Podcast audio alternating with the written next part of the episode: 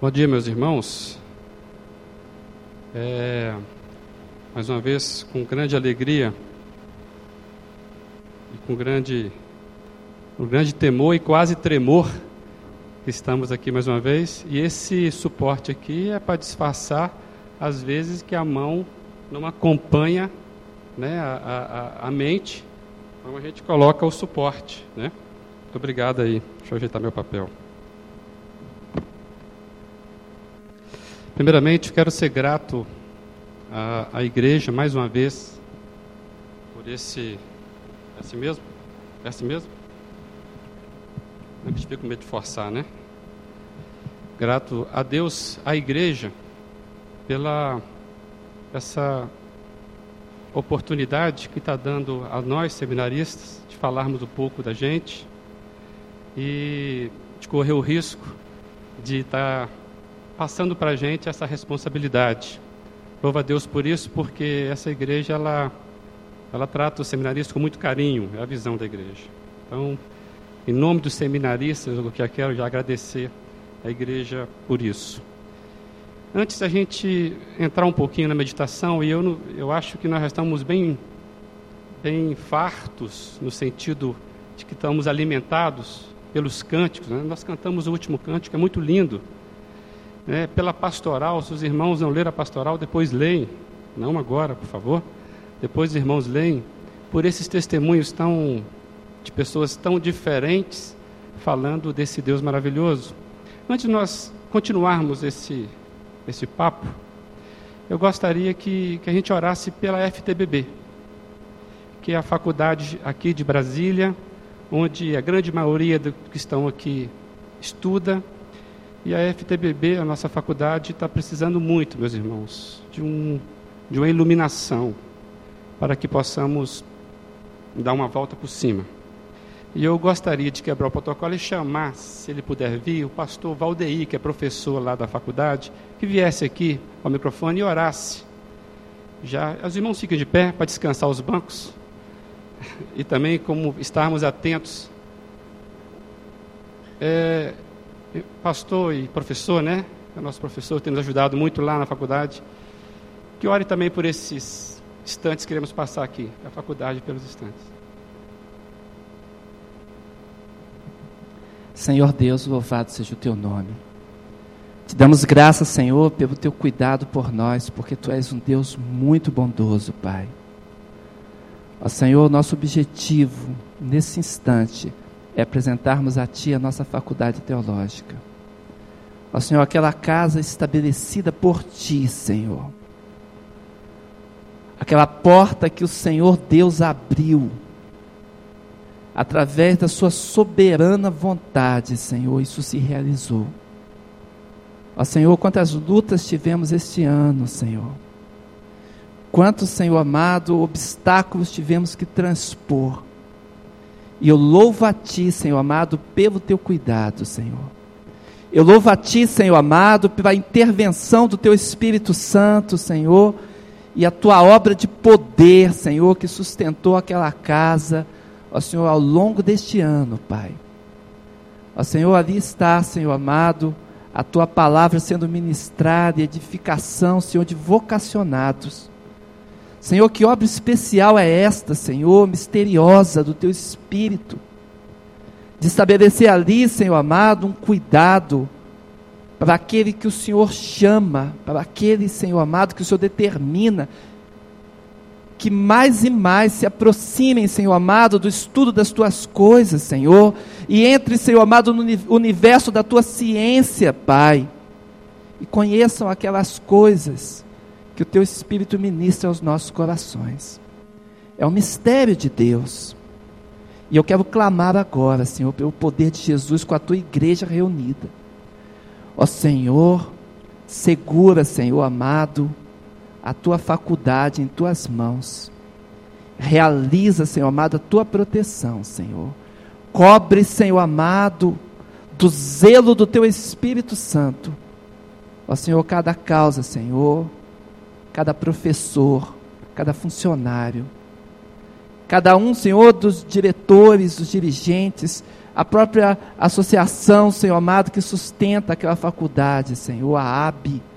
Cada um esteja perante Ti, Senhor. Intercedemos, derramando o nosso coração na Tua presença. Pelo nome de Jesus. Amém e amém, Senhor. Deus seja louvado.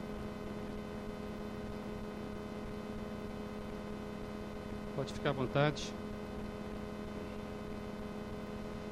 O desafio que foi desafio que não foi, não foi passado é estarmos falando sobre o chamado de Deus.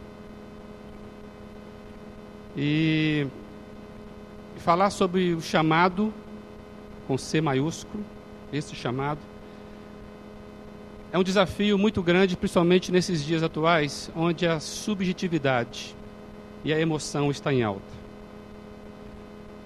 Onde você fazer parte de um, mover sentimental, às vezes é confundido com experiência com o Senhor. Primeira coisa que a gente gostaria de lembrar é que se há um chamado, é porque há alguém que chama. Alguém que é dono do chamar. E a gente, pensando sobre isso, a gente entende que o chamado traz as características, traz o perfil, traz o caráter de quem chama. Assim como um filho que é capaz de reconhecer a voz da mãe, e pelo tom, ele pode até saber como é que está o emocional dessa mãe, ou como é que ela está. Da mesma forma, meus irmãos, o chamado ele traz as características de quem chama. O chamado divino vai trazer as características e o caráter do nosso Deus. Por isso o chamado ele vai falar de Deus. E ele vai estar acima e fora de nós, porque ele vem nem sempre para nos confortar, muitas vezes para nos confrontar. Por isso que ele é maior do que nós, porque ele é de Deus e ele traz cará o caráter de Deus. Hoje nós temos, está na moda, os diversos ministérios, diversos casas abertas, ministérios pessoais, especiais e autônomos. E talvez seja interessante nós falarmos um pouquinho sobre esse chamado na Bíblia, diante dessa situação que nós estamos hoje com tanta diversidade de ministérios. O nosso exercício é destacar, eu chamaria de três fases comprometedoras do chamado. E por que comprometedoras? Meus irmãos, o chamado nos compromete. Sempre nos compromete. Você estar aqui hoje, você está se comprometendo, de certa forma. E o nosso desejo é que a resposta que nós darmos, estamos dando ao Senhor, seja a resposta da nossa vida. Como responder e para responder o chamado, o que é preciso? O primeiro ponto é é preciso desocupar as minhas mãos. Mateus, por favor, meus irmãos, Mateus 4, versículo 19 e 20. Mateus 4, 19 e 20.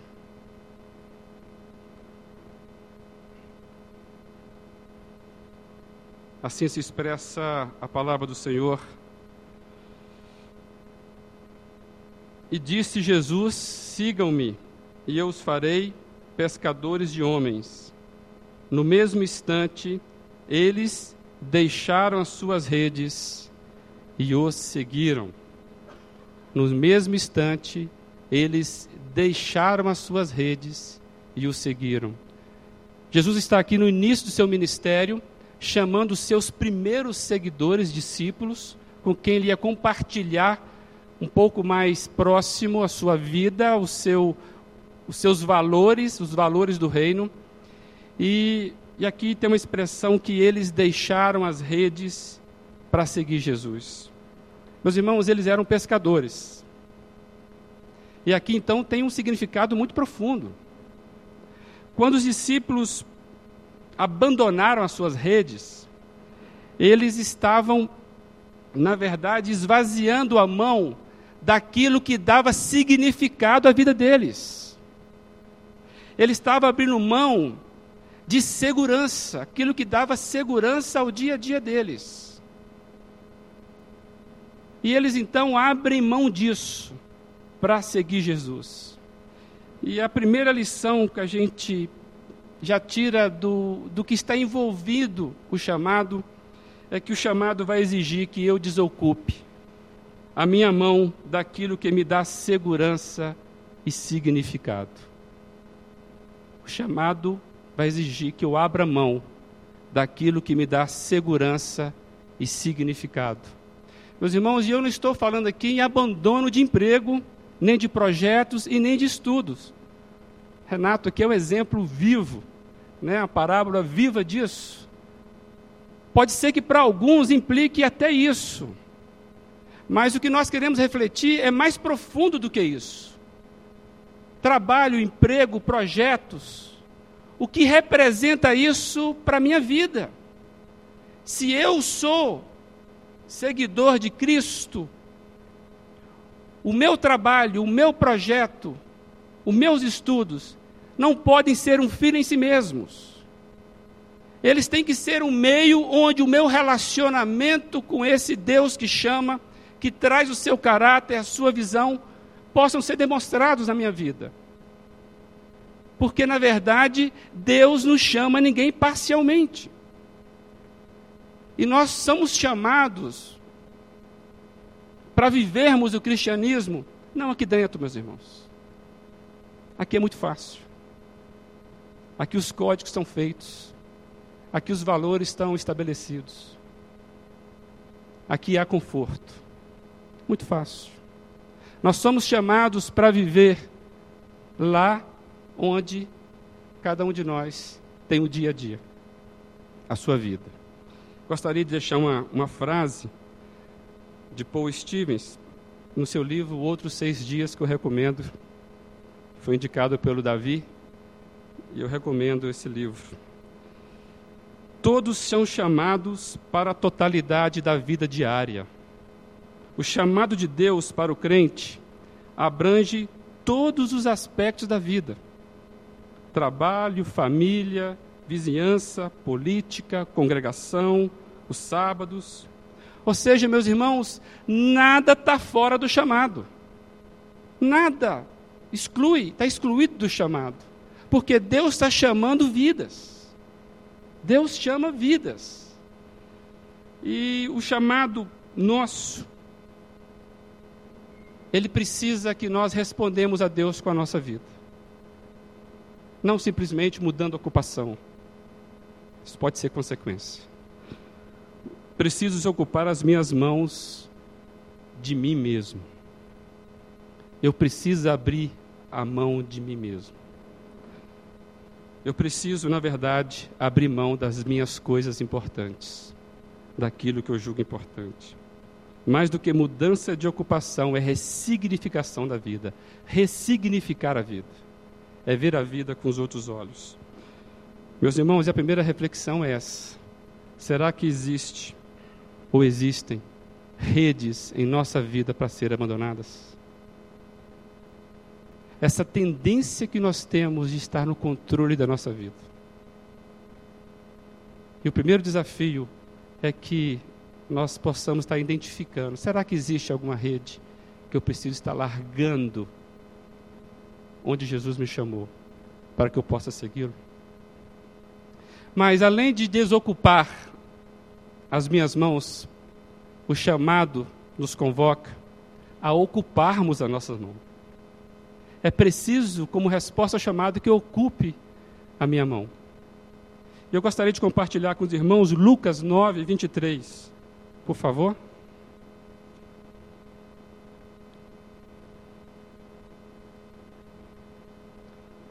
Lucas 9, 23.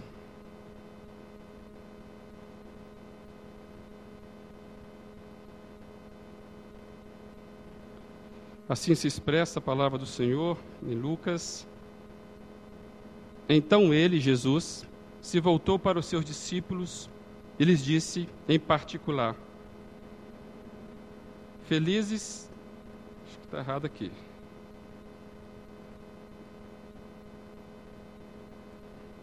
No, eu estou lendo 10, 23. Então, Lucas 9, 23.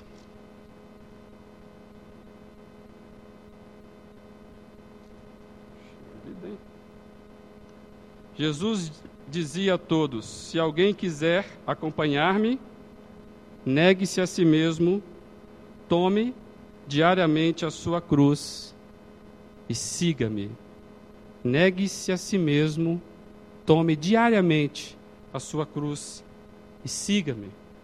Meus irmãos, o negar a si mesmo aqui está batendo com largar as redes. Está diretamente ligado a largar a rede. Por quê? Porque seguir a Jesus implica, primeiramente, de eu estar abandonando o velho homem. De eu estar, na verdade, fechando ou deixando para trás os velhos caminhos. Porque agora eu vou num novo caminho. E nós dissemos que o chamado implica em algo maior do que eu posso, eu mesmo. É algo que vai, muitas vezes, me desafiar. E o ocupar aqui, ao tomar a minha cruz, é preciso que eu largue a minha rede. Eu não posso, eu não posso tomar a cruz enquanto eu estiver arrastando as minhas redes. Porque é preciso que eu negue. Rede e cruz são antagônicos. Precisam caminhar separadamente. Por quê? enquanto eu estiver embaraçado com o meu eu, eu não consigo mortificá-lo. Por isso que é ressignificação da vida. O chamado de Cristo me desafia a tomar a cruz. Para eu tomar a cruz, eu tenho que abandonar as minhas redes. Por isso que a reflexão de hoje é: quais são as redes que eu preciso estar abandonando? Para que eu possa diariamente seguir esse Jesus tomando a cruz.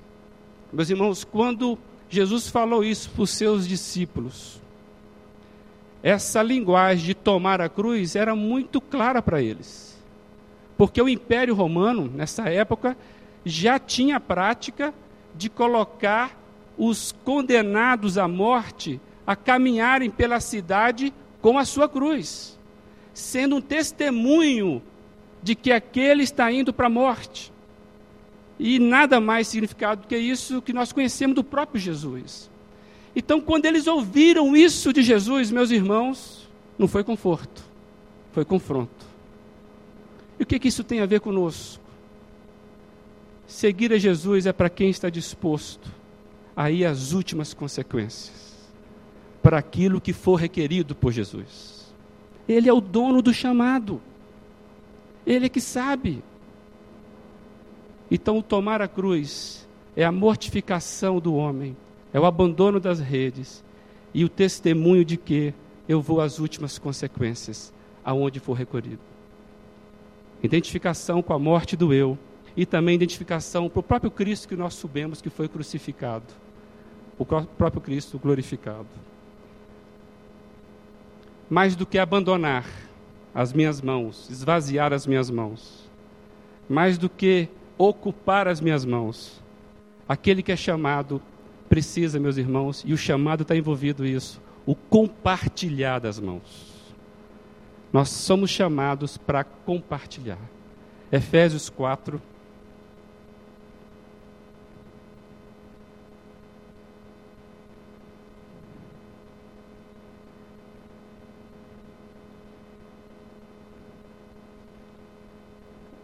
Efésios 4, a partir do versículo 1. Como prisioneiro do, no Senhor, rogo-lhes que vivam de maneira digna da vocação que receberam, Sejam completamente humildes e dóceis, e sejam pacientes, suportando uns aos outros com amor. Façam todo o esforço para conservar a unidade do Espírito pelo vínculo da paz. Há um só corpo e um só Espírito, assim como a esperança pela qual vocês foram chamados é uma só. Um só Senhor, uma só fé, um só batismo, um só Deus e Pai de todos, que é sobre todos, por meio de todos e em todos. E cada um de nós foi concedida a graça conforme a medida repartida por Cristo. Meus irmãos, o que está falando o texto? Está falando da unidade do corpo de Cristo. E na unidade do corpo de Cristo, e se nós lermos todo o capítulo, nós veremos que o compartilhar da minha mão se dá no corpo de Cristo. E mais, e está embutido aqui o abandonar as redes, porque está dizendo o seguinte: olha, meus irmãos, esforcem para que haja paz, que o Espírito Santo atue como paz no corpo. Façam todo o esforço de serem completamente humildes, dóceis. Meus irmãos, isso aí não é mortificar, não é abandonar a rede, o velho homem, não é tomar a cruz. E onde acontece isso, meus irmãos? Para a edificação do corpo de Cristo. Se nós pegarmos um pouquinho mais abaixo, veremos Paulo falando sobre os dons. E uma coisa que a gente aprendeu aqui na igreja, aqui tem uma sala maravilhosa, né? A sala sobre dons é que o dom, o meu dom, não é meu. Quem acha que você tem dom, ah, o dom é meu, você não tem dom, meu irmão. O seu dom é do outro, porque é para servir. E o seu dom, meu irmão, é meu, é para me servir. Nós somos chamados para servir. Ninguém é chamado para ser servido. Ninguém é chamado para servir a si mesmo. Por isso a preocupação nossa com os ministérios individuais, pessoais, independentes, autônomos. Nós somos chamados para fora de nós. A própria, né, gastar um pouquinho, né, pastor? A própria eclesia quer dizer isso, os chamados para fora. E mais, meus irmãos, o corpo de Cristo, a igreja, não é uma, um ajuntamento de, de opções. Nós fomos convocados, somos chamados. Não é uma autoformação. Olha, vamos nos formar. Não. Ninguém é. Nós somos chamados. Então, o compartilhar da mão faz parte do chamado. O que, que eu posso dizer e imaginar disso? Que o outro faz parte do chamado de Deus para a minha vida. O chamado de Deus para a minha vida passa pelo outro porque eu vou servir o outro. Servindo a Deus e o outro. Aí eu começo a entender: ame a Deus e o próximo como eu vos amei. Por isso que eu tenho que ser completamente humilde, para que eu possa suportar o outro. Isso aqui é um suporte. Eu dê para que eu possa dar força para o outro, para que eu possa edificar o outro. Meus irmãos, ninguém edifica a si mesmo. O Senhor faz a obra usando cada um de nós. Ser humilde, dóceis, pacientes. O exercício começa em mim, a partir de mim. Suportando com amor, se estende ao próximo, para que alcanceis a unidade do Espírito, se completa no próximo. Meu chamado nunca é para mim mesmo. Meu chamado sempre se materializa no serviço ao próximo. Quando eu falo próximo, é o corpo de Cristo. É a representação daquele que me chamou. Deus é o dono do chamado. Por isso que é um esforço. O chamado é para a edificação do corpo de Cristo. Por isso, meus irmãos, que a visão sempre será maior do que os recursos. E essa igreja vive isso. O chamado é para o corpo de Cristo. Por isso que a visão sempre será maior do que os recursos humanos e financeiros. Nós seguimos Há um Deus tremendo que vai nos incomodar, com certeza. Já prometendo fechar. Hoje está na moda, como eu já disse, muitos ministérios autônomos. Pessoas que saem do seu meio eclesiástico, seja o que for, e independentemente montam um ministério especial, específico. Inclusive, existem verdadeiros ministérios centrados exclusivamente na pessoa, no indivíduo. Verdadeiros andarilhos sem vínculos a partir de si mesmos. Percebe-se até uma concorrência de ministérios, não é verdade, meus irmãos? Estava passando de carro com a minha família, se eu não me engano, voltando da igreja, e o Leonardo, meu menino de 13 anos, viu uma placa de uma igreja que tinha ali, no mínimo, umas cinco palavras. Esse tipo de coisa que nós já conhecemos. E os irmãos vão entender por que eu estou dizendo isso. Mas ele perguntou, mais ou menos, indagando: Pai, olha, olha o nome daquela igreja. Igreja, e agora estou fazendo a parábola, tá? Igreja Evangélica Pentecostal Ungida do Vale, né, onde as coisas acontecem. No geral, e geralmente está lá, ministério de fulano de tal, ou aqui você.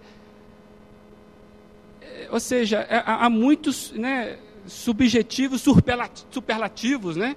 Ou seja, nós temos o que, né, o que passar. Foi aquele tempo que tinha, né? Igreja evangélica, templo batista. Hoje não, hoje existe uma confusão tremenda.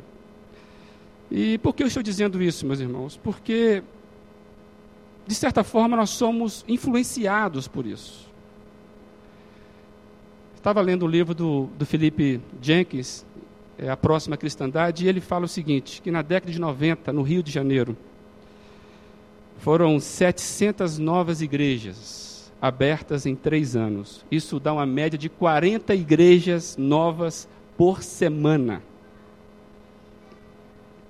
Qual a razão disso?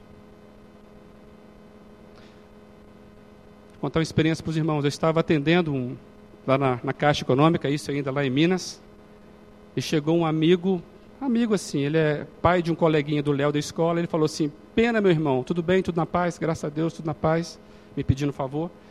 Ele chegou e falou assim, pena, Deus me chamou para um ministério.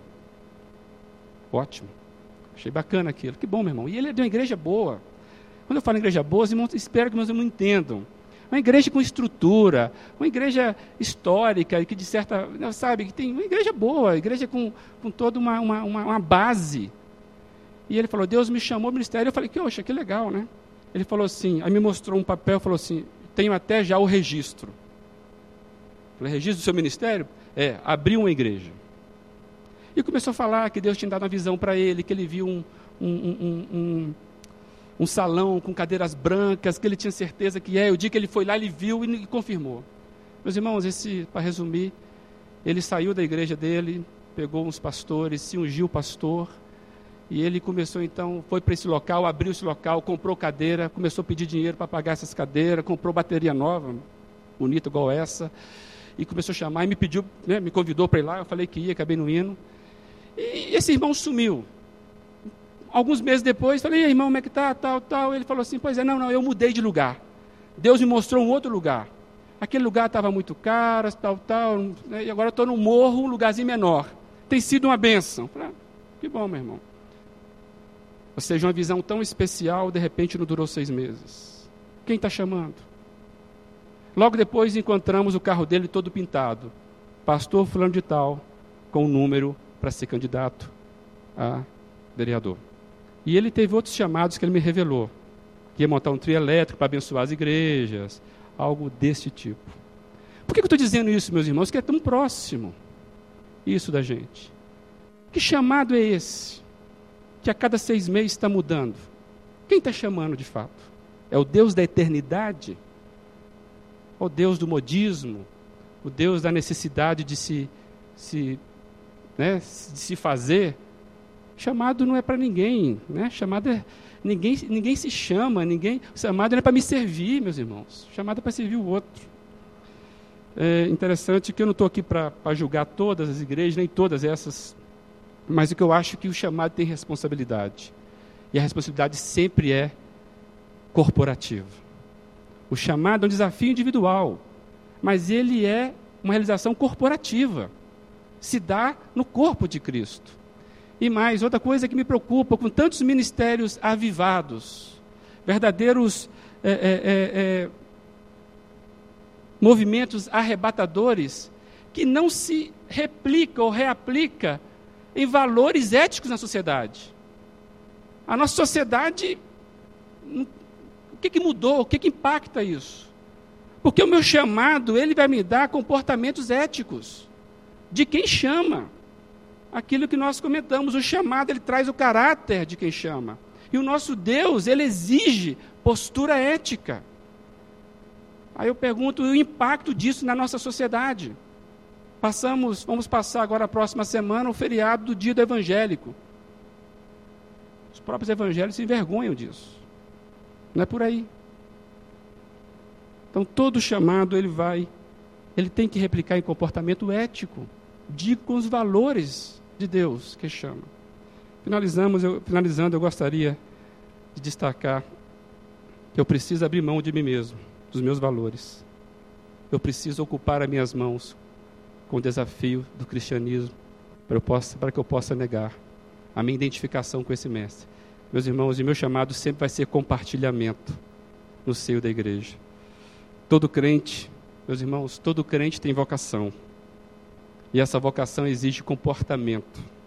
O chamado é maior do que a minha disposição pessoal. É confronto parte de um confronto.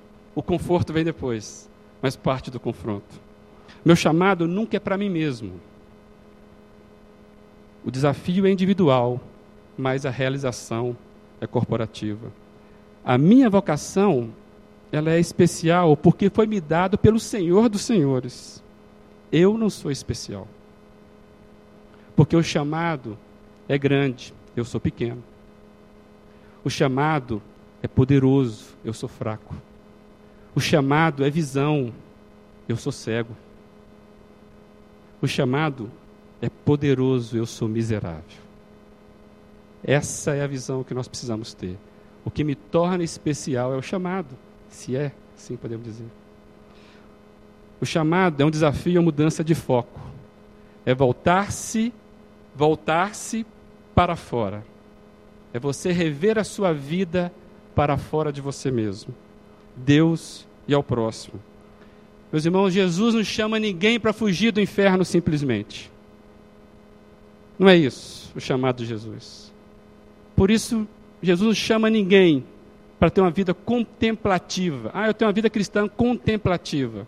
Esses bancos são para nós estarmos aquecendo o corpo, estarmos dispostos, nos comprometendo, e não para estarmos contemplando.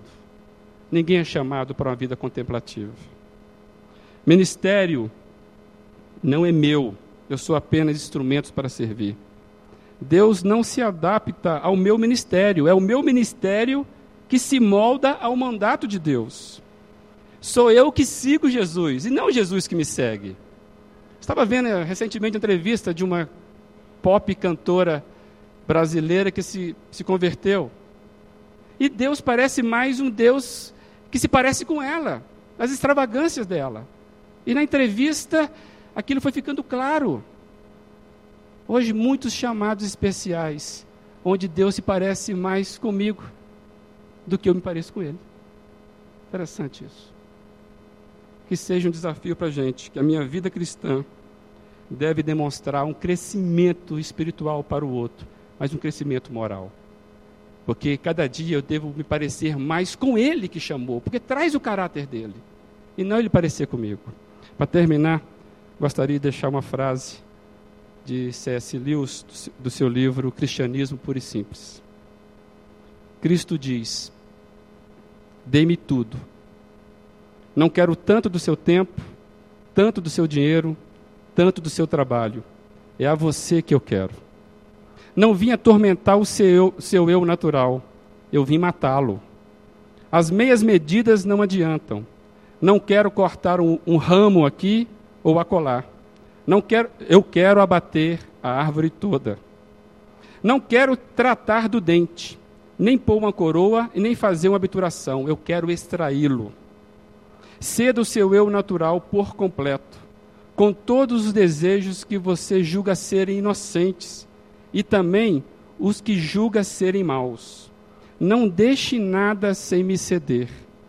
Dar-lhe-ei em troca um outro eu. Na verdade, dar-lhe-ei a mim mesmo, a minha própria vontade, tornar-se-á sua. Meus irmãos, esse é o desafio. Será que existe alguém aqui que não se sinta chamado pelo Senhor?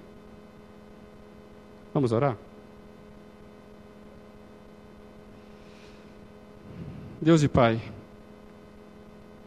diante da Sua palavra que nos desafia a respondermos com a nossa vida integral ao Teu chamado, nós queremos colocar nossa vida diante do Senhor para vermos, ó Pai, se há algum tipo de rede que precisa ser colocada aos teus pés, que precisa ser abandonadas. Ó Deus, contempla a oração e o coração de cada servo do Senhor aqui. E que não haja dúvida, Pai, que o Senhor chama a todos. Em nome de Jesus. Amém. Meus irmãos, deixa eu fazer uma pergunta. Os irmãos possam refletir. Eu imagino que a mensagem ela ela foi provocativa. Quando a Jane leu o meu esboço, ela falou: Olha, está pesado. E quando foi dito aqui que nós precisamos fazer mais desafios à igreja, eu gostaria de lançar esse desafio para cada irmão aqui. Meu irmão, será que tem alguma rede que você está insistindo em levar junto com a sua cruz? Não dá para fazer isso. Não dá. Então, eu gostaria de fazer um desafio a cada um aqui. Se é o momento de você estar revendo a sua vida, ressignificando a sua vida, responda esse chamado do Senhor. O Senhor não te quer pela metade. O Senhor não te quer só parte da sua vida, não só no domingo ou quarto, ou seja o que for. É para todo dia, esse é o desafio. Tem algum irmão aqui que quer ficar de pé e dizer: Olha, eu entendi, eu estou largando a minha rede. Tem algum irmão aqui que deseja demonstrar isso, se expondo e se comprometendo ao chamado de Deus? Nós iremos orar, meus irmãos, como igreja. Alguém? Amém. Deus te abençoe. Amém. Deus te abençoe.